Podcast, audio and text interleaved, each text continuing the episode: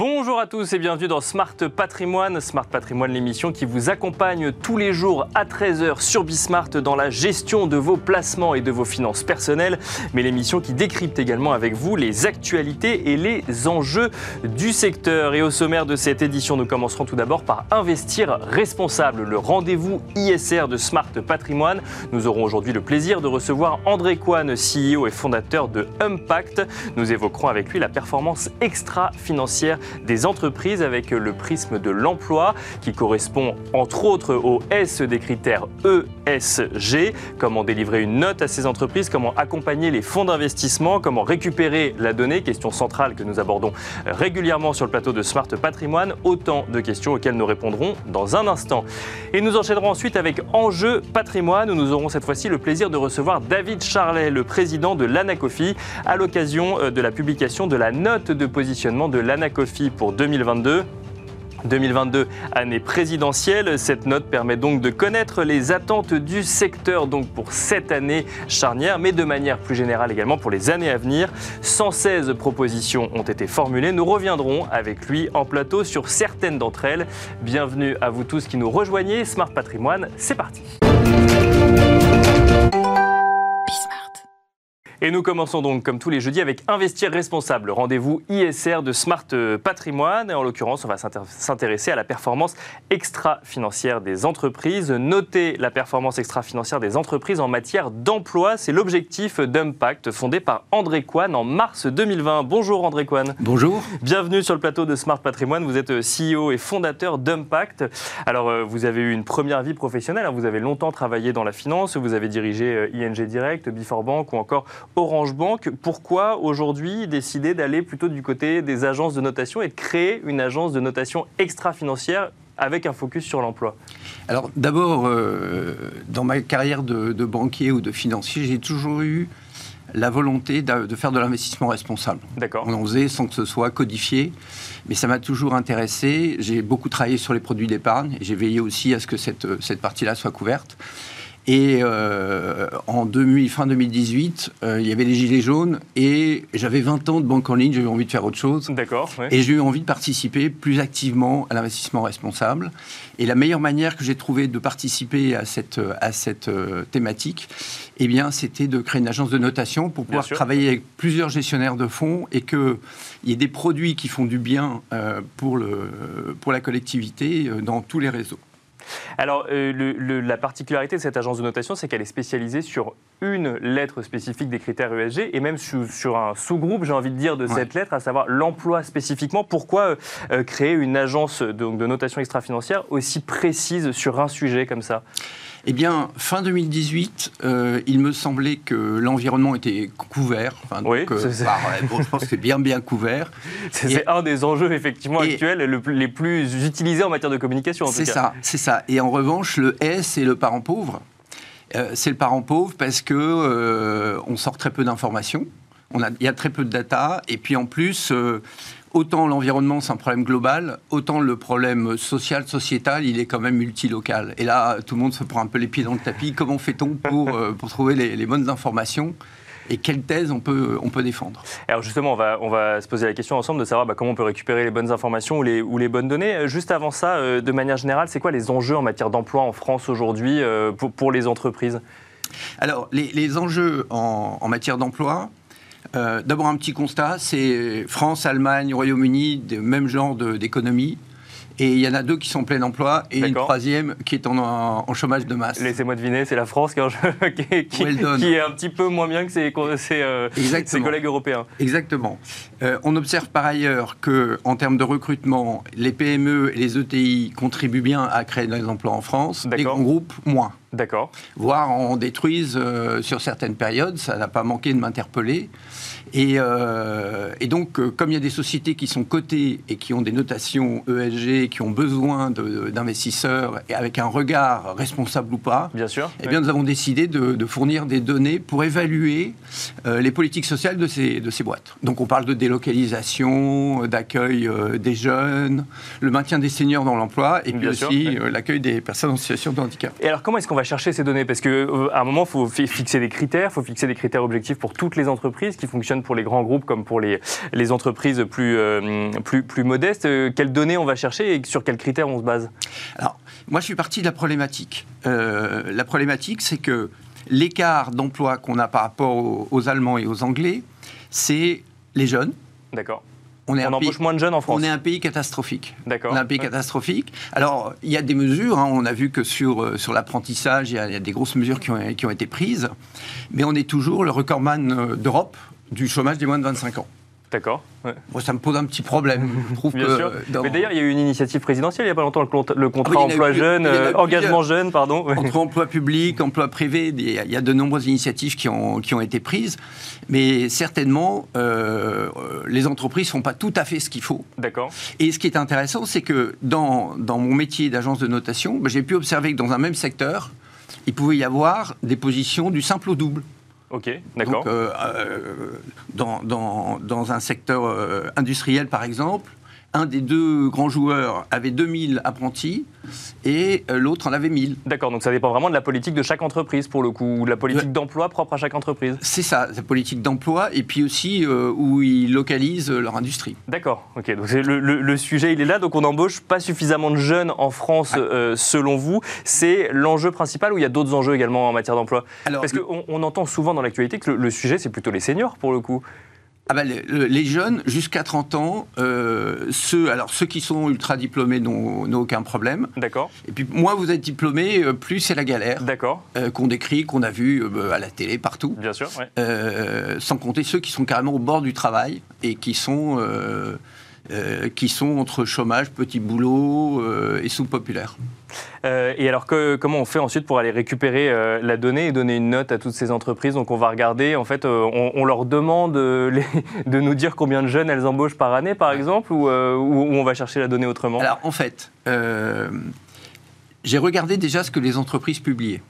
C'était plus simple parce qu'il y a deux manières. Vous dites j'ai besoin de ça, ça, ça, ça, ça, et puis à la fin vous allez voir toutes les boîtes et vous en avez que 10%. Bien sûr, oui. et donc, on ne peut pas faire une note. Et on ne fait rien, donc on, va faire autre chose. Ou bien on a pris toutes les données que les entreprises donnaient. Alors, euh, pas toutes, hein, à chaque fois. Bien sûr. Euh, par exemple, le nombre de personnes en situation de handicap euh, dans une entreprise, ça se trouve au détour d'un paragraphe dans 60% des cas, et le reste du temps... Vous n'avez pas l'information On n'a pas l'info. D'accord. Donc, mais, mais il faut reconnaître que depuis que je commence à lire ces documents universels, il y a des gros efforts qui sont faits on sent que les entreprises musclent ces équipes, euh, donnent un sens euh, au S. D'accord. Mais ça reste encore un petit peu euh, en devenir. Mais c'est ça qui est intéressant d'ailleurs, hein, c'est qu'on les accompagne. Certaines d'entre elles nous demandent des conseils. Bien sûr. Et en fait, on est un peu une agence de notation activiste, parce que ce qui nous intéresse au fond, c'est que les données qui permettent d'évaluer la, la, la vertu d'une politique sociale, soit utilisé par des investisseurs pour sélectionner une valeur par rapport à une autre. Bien sûr, et créer des fonds, et notamment les fonds euh, Emploi France qu'on peut voir sur votre site, où là, pour le coup, c'est n'est pas un label, mais c'est une, appellation, entre guillemets, pour dire, bah, vous employez en France selon les critères que nous, on a, euh, on a définis. Bah, C'est-à-dire que vous demandez aujourd'hui à un, épargnant qui achète un produit ISR, ce qu'il achète, il n'en sait rien. Bien sûr. Là, il achète un produit qui fait du bien à l'emploi en France. Donc c'est pour ça qu'on essaie de développer ça. On pense que euh, les fonds thématiques sont une très bonne réponse à des problèmes euh, qui sont multiples. Alors, il y a bien sûr l'environnement. Bien sûr. Et d'ailleurs, les trois fonds euh, qui, se disent Emploi France aujourd'hui, eh bien, vous avez convaincu trois fonds, ou trois fonds en tout cas se sont, se sont rapprochés de vous pour essayer de construire leur fonds avec vous. Dont la première, Talent Gestion, est venue avant même qu'on ait fait les données en disant eh, chiche, on y va. D'accord. Donc, vous voyez, c'est des petits, ces petits miracles qui permettent aux, sociétés d'exister. Et après, c'était suivi par BFT, Damundi, et puis dernièrement Palatine.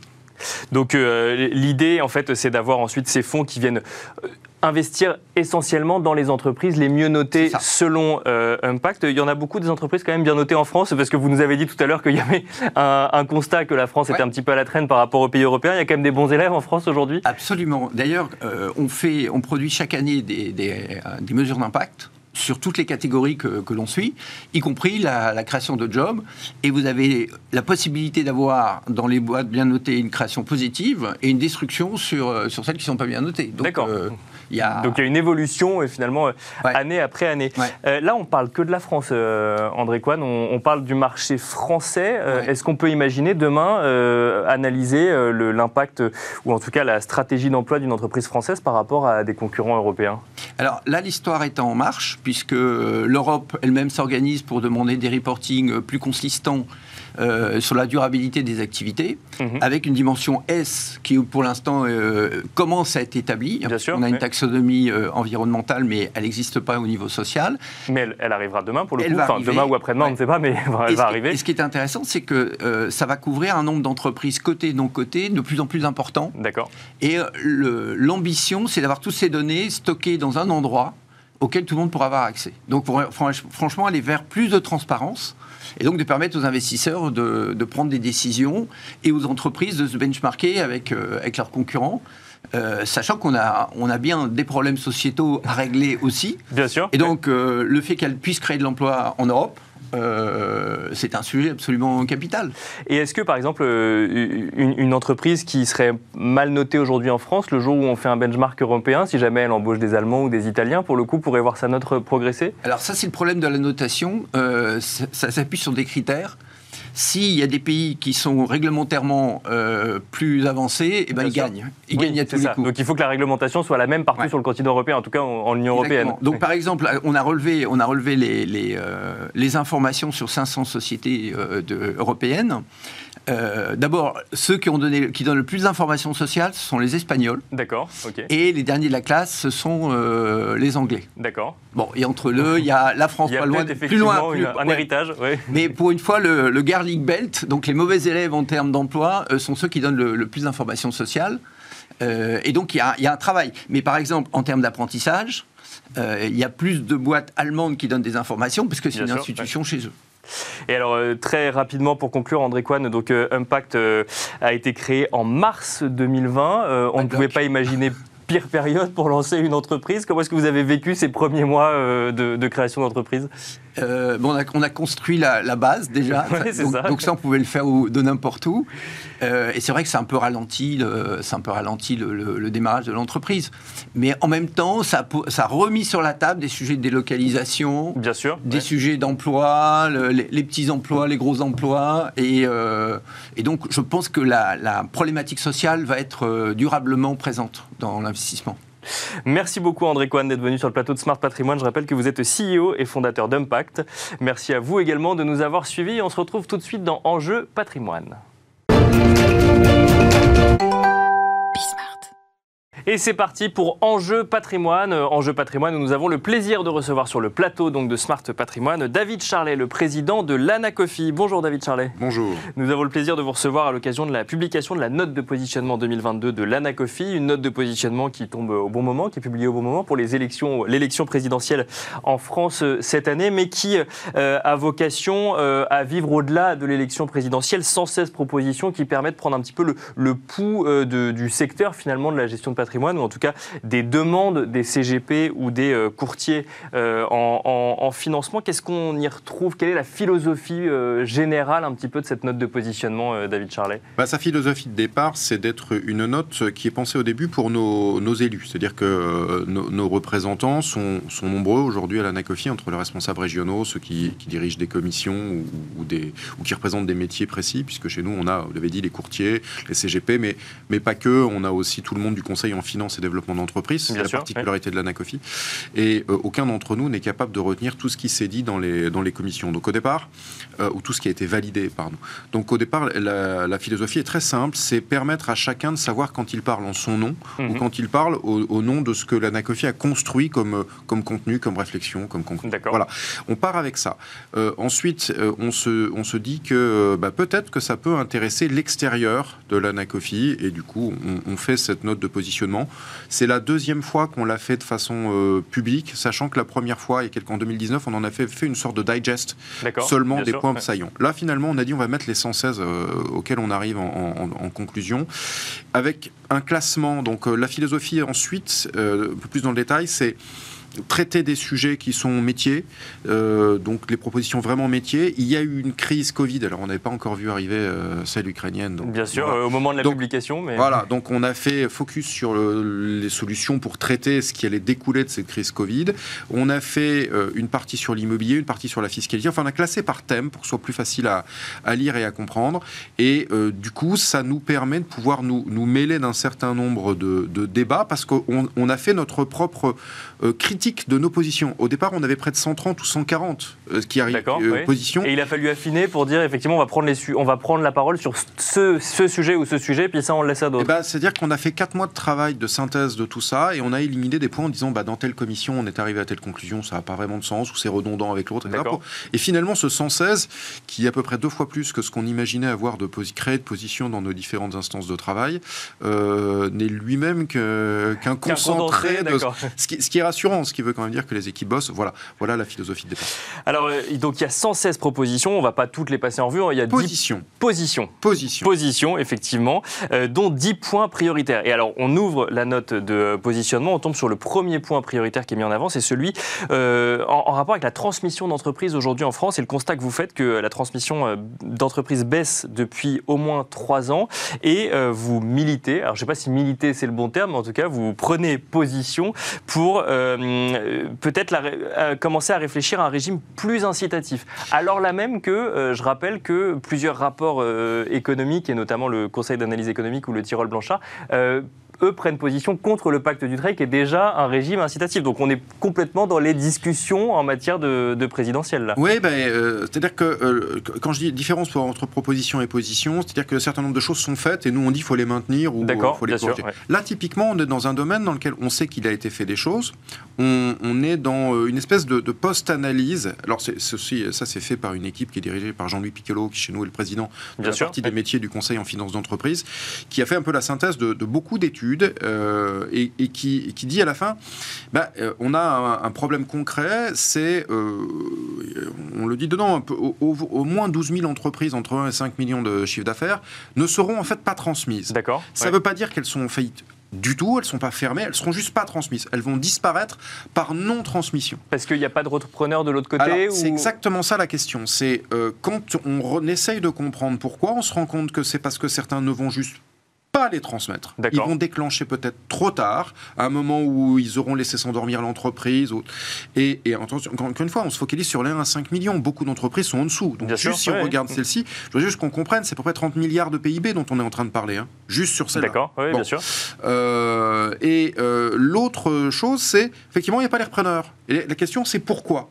Et donc, quand on, fait ce constat, on dit bah faut trouver des incitations, mais peut-être des incitations différentes. Alors là, on va se retrouver avec des analystes qui disent il faut virer.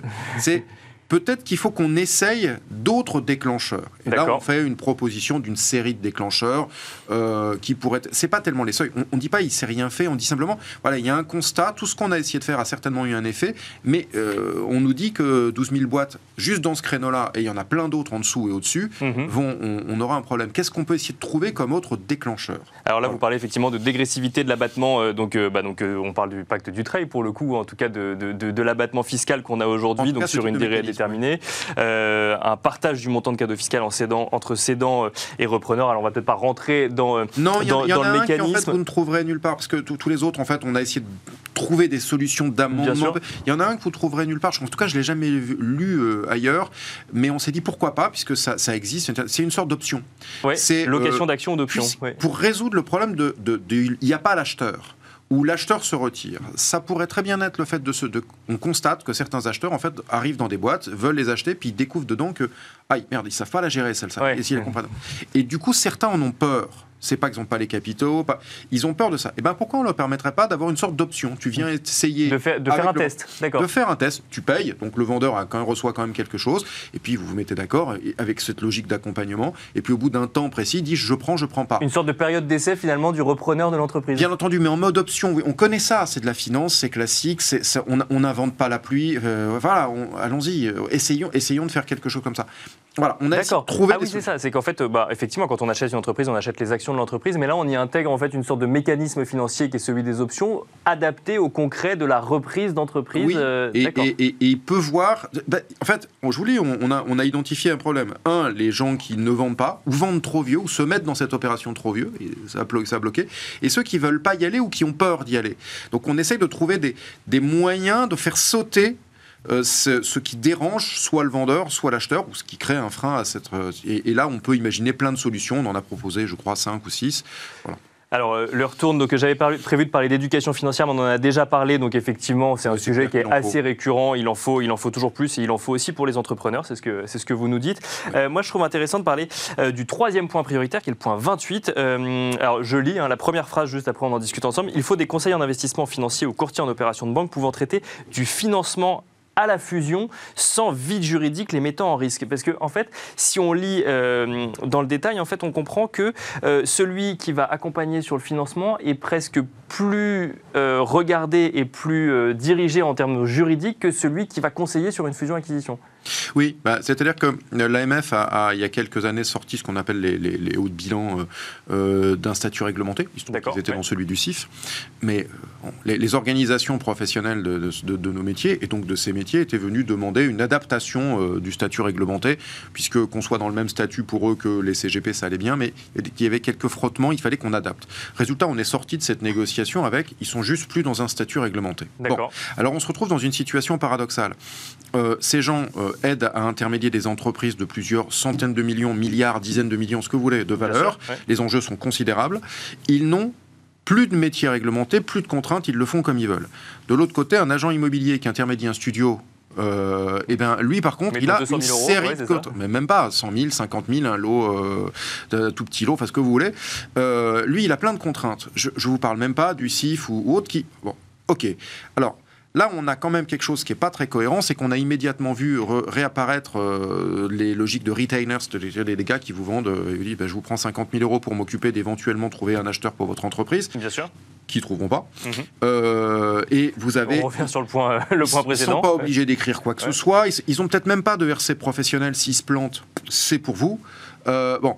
Et de l'autre côté, pour des prestations bien moins impactantes, on a tout un tas de contraintes. Donc, Mais c'est après, pas il y en- y, a qui concernent des particuliers, d'autres des professionnels. C'est peut-être là aussi que la différence a Oui, été oui, faite. non, je, je reviens pas sur l'argumentation de l'AMF, qui est une argumentation assez complète. Ceci dit, qu'on a nous contesté sur quelques points, parce qu'elle s'appuie sur euh, un, te- euh, un texte européen qui lui-même dit pas exactement ça. Mais c'est pas, euh, revenons pas là-dessus. Prenons le sujet sur ce qui pose comme problème, plutôt que sur le, le débat juridique qu'on a eu sûr, avec notre ouais. régulateur. Euh, et puis, de la même, on, on a par, par rapport à ça aussi un deuxième problème, qui, sont que, qui est que nos CIF et nos IOB, statut réglementé, en fait, sont très vite limités dans leur droit de faire là-dedans. Euh, et là, on dit, ben, ou alors quand ils le font, ils arrivent sur des zones de risque autour de la notion de placement de titres, par exemple pour les CIF, mais je pourrais prendre tout un tas d'autres exemples. Et on dit, soyons cohérents, permettons à des professionnels réglementés de faire la prestation en totale couverture légale. Ça Mhm. veut dire que leur RC professionnel couvrira, mais ils risquent pas la prison s'ils vont sur certains terrains. Bien sûr. Euh, remettons un petit peu d'ordre à l'intérieur de cette histoire de gens qui s'occupent de, de, de fusion d'entreprises. Euh, je rappelle juste une chose, c'est que théoriquement, au regard du droit européen, ils ne doivent pas se présenter comme des conseils. Ils ne doivent pas faire la valorisation d'entreprise. Vous me direz lequel des professionnels de la fusion-acquisition que vous croiserez et qui n'a pas un statut réglementé ne se prévaut pas d'être un conseil. Point. Sauf que comme il est hors de statut réglementé, il n'a pas à s'y inscrire, personne ne vérifie ça. Voilà. Donc, Euh, donc, ce que vous dites, c'est que ceux qui sont réglementés euh, devraient avoir le droit d'aller jusque, euh, jusqu'au bout, mais ceux qui ne sont pas réglementés, ça pose quand même une question. C'est est-ce qu'on est qu'on doit, comme ça a été décidé par l'AMF à un moment, vraiment les laisser à Parce qu'on a vu réapparaître des phénomènes. Pour l'instant, on n'a pas d'incident majeur. Le jour où on va en avoir un, ce ne sera pas les 100 000 des EHPAD pour chacun des investisseurs dans les EHPAD. hein. Il faut bien s'attendre à ce que, quand vous regardez les masses, même du grand scandale actuel qu'on a sur les EHPAD, euh, une seule plantade sur une belle fusion, on va faire les mêmes. hein. Et on parlera d'une Bien seule. sûr. ouais. Alors ça, c'est sur, euh, donc sur le traitement du financement jusqu'à la fusion. Euh, on avait également euh, évoqué dans une autre émission, donc on n'en reparlera pas ici, le sujet entre banques, courtiers, entre banques d'un côté et courtiers et OBSP de, de l'autre. Moi, je voulais revenir rapidement sur, donc c'est le point 40, notamment sur le sujet des modèles économiques, parce que c'est vrai qu'il y a bah, ces questionnements entre CGP, CGPI, les, les, on parle de plus en plus de rétrocession, donc qui existe, c'est le moyen de, de rémunération d'un certain nombre de, CGP. Euh, de plus en plus de, fonds, ou en tout cas de produits, disent bah, nous, on ne fait plus euh, de rétrocession euh, ou autre. Il y a des questionnements autour de ça, et donc vous vous dites il faut arrêter de réfléchir, il faut arrêter d'en parler. Voilà, c'est le modèle économique d'un certain nombre de CGP. Ça fonctionne comme ça, et il y a bah, des entreprises à faire. Si vous voulez un conseil d'une population de masse, aujourd'hui, on ne sait pas faire autrement. Toutes les expériences qui ont fait autrement sont des échecs. On peut nous raconter absolument tout ce qu'on veut. Quand on nous montre le modèle américain, il faut reprendre la loi américaine. Il se trouve que moi, pour le Sénat, une commission d'enquête du Sénat, j'ai produit une analyse de la loi américaine. Je peux vous assurer que les types sont pas payés en honoraires. C'est vrai, sauf qu'ils ont le droit d'être propriété d'une société de courtage qui, elle, est payée en commission. Alors vous m'expliquerez Hein, où est la différence Et puis, je vous rappelle également qu'à partir de ce moment, ils ont des clean shares, sauf qu'ils ont le droit de faire ce que chez nous s'appellerait une prestation de société de gestion. D'accord. Donc, ce que le CGP peut pas faire en France. Ce que le CGP en France, il fait Ventol. D'accord. Voilà. Donc, et dans toute l'Europe, parce que ça découle de notre loi fondamentale européenne. Donc, si vous voulez prendre ce genre de modèle, il n'y a pas de problème mais il faut prendre toute la loi qui va avec. Ce qu'aucun pays d'Europe n'a fait. En général, il a juste viré les rétrocessions et on se retrouve dans une situation où donc les monsieur, madame, tout le monde n'accèdent plus au Conseil. Point barre on a ce qu'on appelle les advice gaps, qui sont très élevés. C'est-à-dire que dans le pays où ça se passe le mieux, c'est 100 000 de patrimoine placé financier pour accéder à un conseiller. Je vous rappelle qu'un Européen a environ 250 000 de patrimoine, 60% en immobilier. Donc ça n'existe pas. Voilà. Donc vous avez du conseil pour les riches ou pas. Nous, la France, en plus, on a une particularité. On a un modèle mixte, c'est-à-dire c'est libre. Oui, on a les deux sur le territoire français. On a les deux.